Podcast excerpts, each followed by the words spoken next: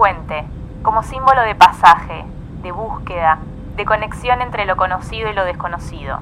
Cruzar un puente supone un tránsito, implica cruzar fronteras, señala el alejamiento de lo familiar, de aquello que nos es confortable, y nos emprende un camino hacia lo desconocido, a lo diferente. Nos ofrece otra realidad, otra identidad, un puente como una transición necesaria y vital.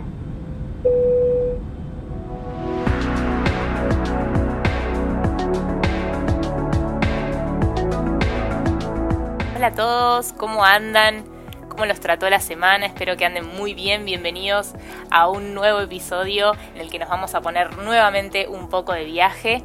En este caso les traigo un destino distinto, que en realidad no debería llamarlo destino, porque destino es ese lugar a donde va dirigido alguien o algo. Así que vamos a ponerle como que es un puente, es ese limbo, esa instancia previa que todos tenemos que pasar para llegar al destino que queremos llegar. Así que les presento al hermoso aeropuerto que genera amor y odio, porque si tuviéramos que hacer una votación seguro está el que dice odio el aeropuerto, me encanta llegar lo más, lo más cerca al embarque que pueda, hago las cosas rápido y al toque ya me subo al avión porque no soporto los aeropuertos, no soporto el avión, no veo la hora de llegar, si pudiera teletransportarme directo al destino, lo haría y no tendría que pasar por todo eso, por la aduana, por migraciones, por el despacho de las valijas. Pero hay quienes, hay quienes comienzan a viajar el día que empiezan a armar el destino, a armar el viaje, a idearlo, a buscar esos cafecitos en el mapa, a hacer esa lista de qué van a poner en la valija, qué se van a poner, cómo va a estar el clima, qué van a recorrer en cada día. Hay quienes que van cinco horas antes al aeropuerto para poder estar mucho tiempo y disfrutar del free shop y comprarse cosas o comprarse algo dulce para el avión o simplemente probarse todas las cremas y todos los perfumes, mirar los aviones despegar y partir. Así que es como que es un espacio, vamos a llamarlo espacio, porque en realidad es ese, ese sin lugar en el que ya no estás, pero tampoco estás en el otro lugar. Es como no estás ni en uno ni en otro, estás en esa transición, en ese puente, en ese limbo necesario para poder ir al destino que querés ir y para poder despegar de donde estás.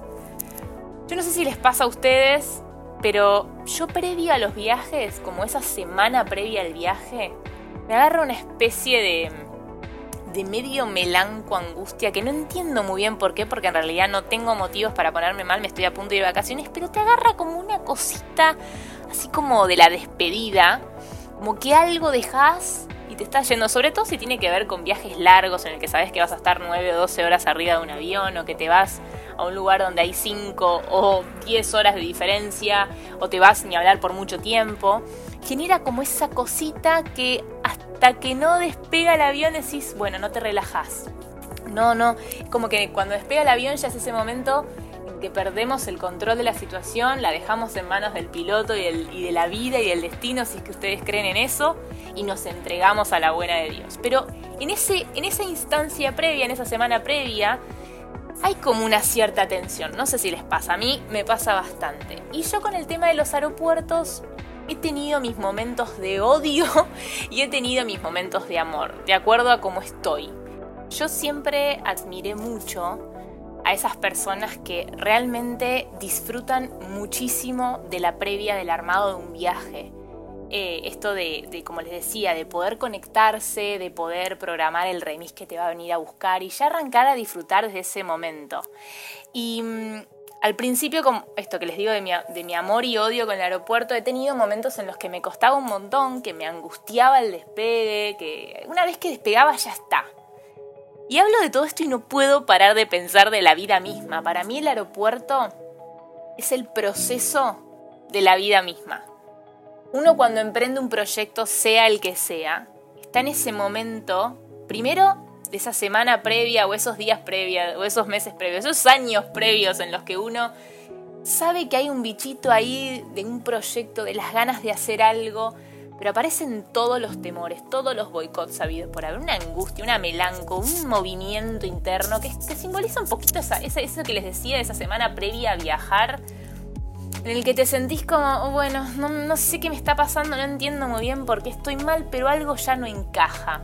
Y una vez que estás en el aeropuerto estás como en ese limbo en el que estás por dejar lo conocido, tu hogar, para despegar a lo desconocido, a la aventura, a la búsqueda de crecer, porque para mí cada viaje implica un crecimiento, eh, implica ampliar la visión, conectarse con los de afuera, ¿no? Esto de, conectarse con otra gente de otro lugar, con, otra cultura, con otra idiosincrasia, con otros gustos, con otras comidas, con otras especias que no son las que nos cocina ni la abuela, ni mamá, ni papá, ni nosotros en nuestra casa, porque la comida no sabe igual, los olores no son los mismos.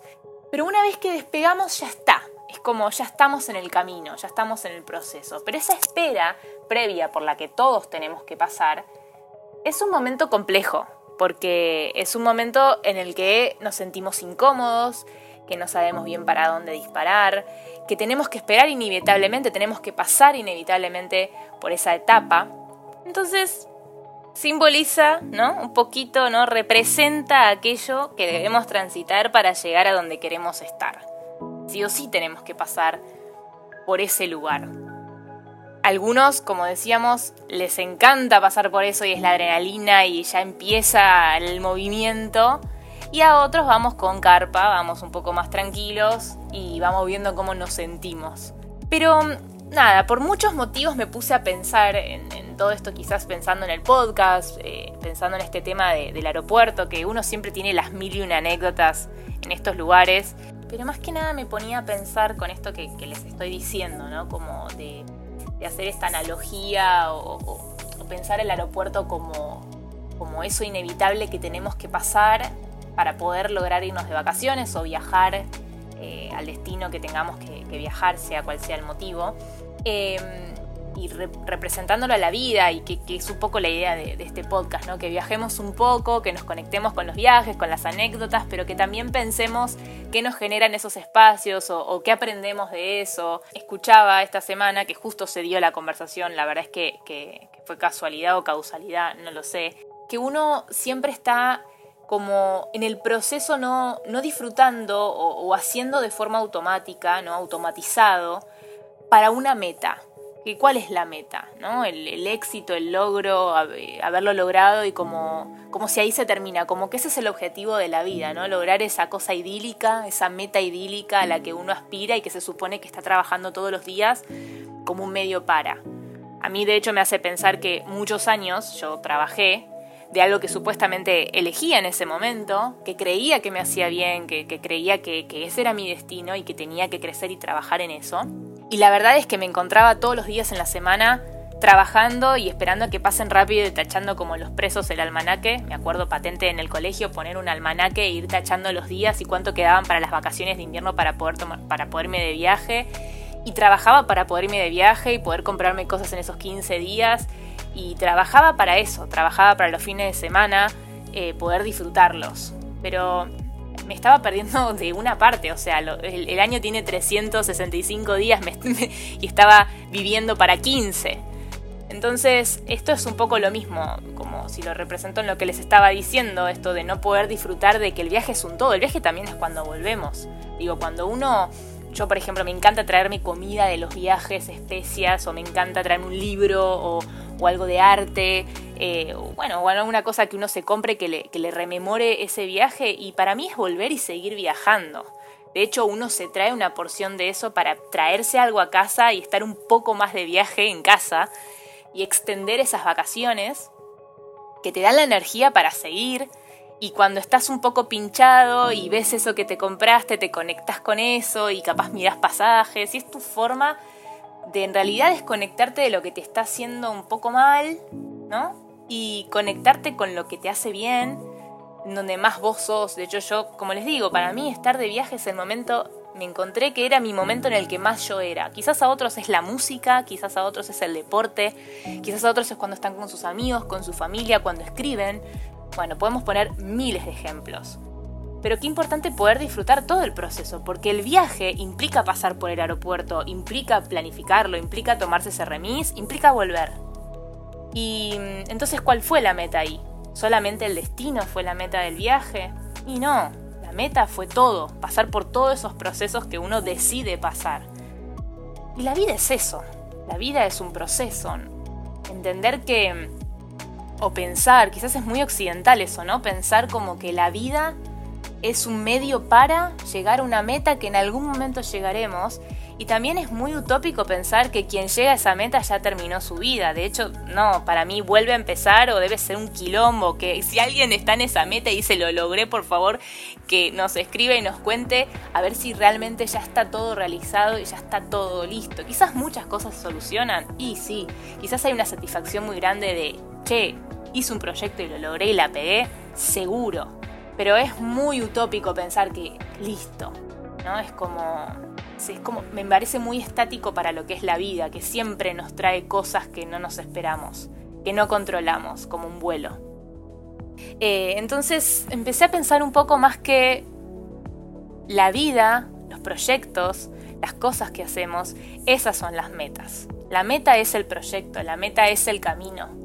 Es estar en el presente haciendo y disfrutando lo que estás haciendo en ese momento o agotándote y no durmiendo por eso o planificando el viaje, o tomándote ese remis, o esperando en el aeropuerto salir al nuevo destino, o angustiarte antes de viajar porque te da un toque de angustia, no sé, te despediste de tu mamá y tu papá y no lo vas a ver en tres meses, qué sé yo, no sé. Eh, creo que, que esa es la meta. Poder disfrutar del aquí y ahora, del presente de lo que estás haciendo no perder el tiempo. Así que la próxima que esté en un aeropuerto, que quizás todavía no les puedo decir cuándo va a ser la fecha, porque, bueno, como sabrán, estamos atravesando una hermosa pandemia, pero en algún momento volveremos a viajar, se los aseguro, pero me lo quiero, me quiero autoconvencer de eso. Y cuando emprendan un nuevo viaje, sea cual sea, sea a través de un aeropuerto, en un auto o en sus casas imaginando a dónde quieren estar, traten de conectarse con ese momento y entender que quizás la vida es eso, no tengo la respuesta. Acaba mi parte de psicóloga, no vengo a dar respuestas. Siempre ah, les tiro la pelota a ustedes y va la pregunta a ustedes para que, bueno, se den su espacio y poco a poco vayan encontrando respuestas o más preguntas, no lo sé, eh, y los, los entretenga un rato hasta el próximo episodio. Si llegaron hasta acá, por favor suscríbanse, así seguimos conectándonos y viajando juntos toda la semana. Ya saben que me pueden seguir en las redes, en Instagram encontrarme en mi lado creativo en I'm Soldrer, donde están todas mis ilustraciones, y si no, en mi Instagram personal, donde compartimos recetas, viajes y mucho más en Soldrer. Nos vemos la próxima, un beso grande, adiós.